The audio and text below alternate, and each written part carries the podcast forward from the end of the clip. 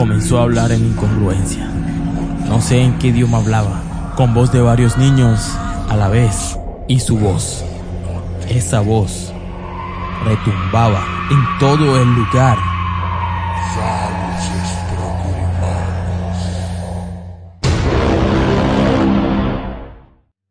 Manifestación demoníaca y contacto con la llorona, parte 2. Esta es la segunda parte del relato llamado Manifestación demoníaca y contacto con la llorona. Aquí en la descripción te dejo un enlace para que vayas y mires la primera parte. Luego regreses por esta segunda parte. Esta es una historia real contada por Jorge Vázquez Vázquez. Le sucedió cuando estaba de paseo en Navojoa, Sonora, en el barrio Cantúa, en México. Estaba con mi amigo Rosalino Cantúa, que en paz descanse. Esto sucedió en el año 1978.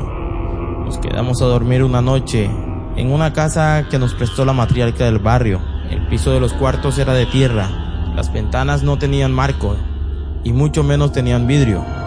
En vez de puerta había una cobija. La señora nos prestó un catre para que durmiéramos mi amigo y yo. Eso de las 3 de la mañana, a lo que se le llama la hora muerta, mi amigo se despertó y me dice, ¡Hey, hey, hey! ¡Mira para allá! En ese momento, estábamos viendo al mismísimo demonio, tal cual como lo dibujan, pero sin el trinche que lo caracteriza. No sabía que era un toro con ojos rojos, que parecía con lumbre. Cuando me senté en el catre, no dejaba de ver eso. No podía pensar, ni moverme, ni recordar a mi Dios Jesucristo, ni a mis padres. Tenía la mente en blanco, no sabía qué hacer. En ese preciso momento, mi amigo me jaloneaba el brazo derecho. Yo sí sentía los jalones, pero no podía reaccionar hasta que volteó a ver qué era lo que quería. Estaba tirado abajo del catre, estaba hecho bolita apuntando hacia el callejón. Entonces le digo, ¿Qué quieres, güey? Y él solo me apunta hacia allá. Entonces en ese momento fue que escuché el llanto, lamento y grito de la llorona. En ese momento yo no sabía quién era ella, nunca había escuchado hablar sobre ella, no la conocía. Esa manifestación para el barrio Cantúa es cíclica, repetitiva, es normal para ellos. En ese momento me dice, Esa, esa es la llorona. Entonces volví a voltear donde estaba el demonio. Pero ya no estaba. Lo ubiqué en otro punto. Se movía muy rápido. Se escondía en la oscuridad y se perdía en ella. Solo se veían los ojos de lumbre. Era un color rojo intenso. Ahí fue cuando me llené de pavor por no comprender qué era eso. De pronto lo veo frente a mí a escaso medio metro. Comenzó a hablar en incongruencia.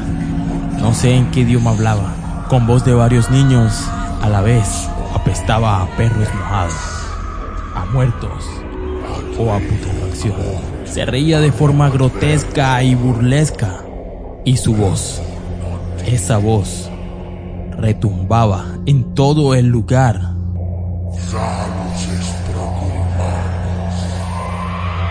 Esos ojos rojos en la oscuridad son los que nunca he podido olvidar. Por eso hoy en día le tengo miedo a la oscuridad y cada vez que huelo algo desagradable, los recuerdos vuelven a mi mente. En ese momento se interpuso la matriarca entre el demonio y nosotros. La matriarca nos dijo, váyanse para adentro, buquis o plebes. Entre tantos gritos que salían del demonio y la llorona, acerqué para verlo nuevamente y logré ver que el catre fue arrojado hacia los árboles. Al día siguiente, fui a comprar unos cigarros. Le pregunté al tendero por lo que pasó en la noche y me dijo que saliera de su tienda. Le pregunté a varias personas que pasaban por allí y huían de mí, como asustadas. No querían hablar de lo sucedido en la madrugada. Ese mismo día, que era el tercer día que estábamos allí, salimos rumbo a nuestra ciudad. Íbamos a durar toda la Semana Santa, pero no teníamos más ganas de seguir allí. Acabas de escuchar una historia más de Casa Leyendas, esta vez contada por Jorge. Si tienes una historia para contar, déjanos saber tu historia en mensajes de Casa Leyendas.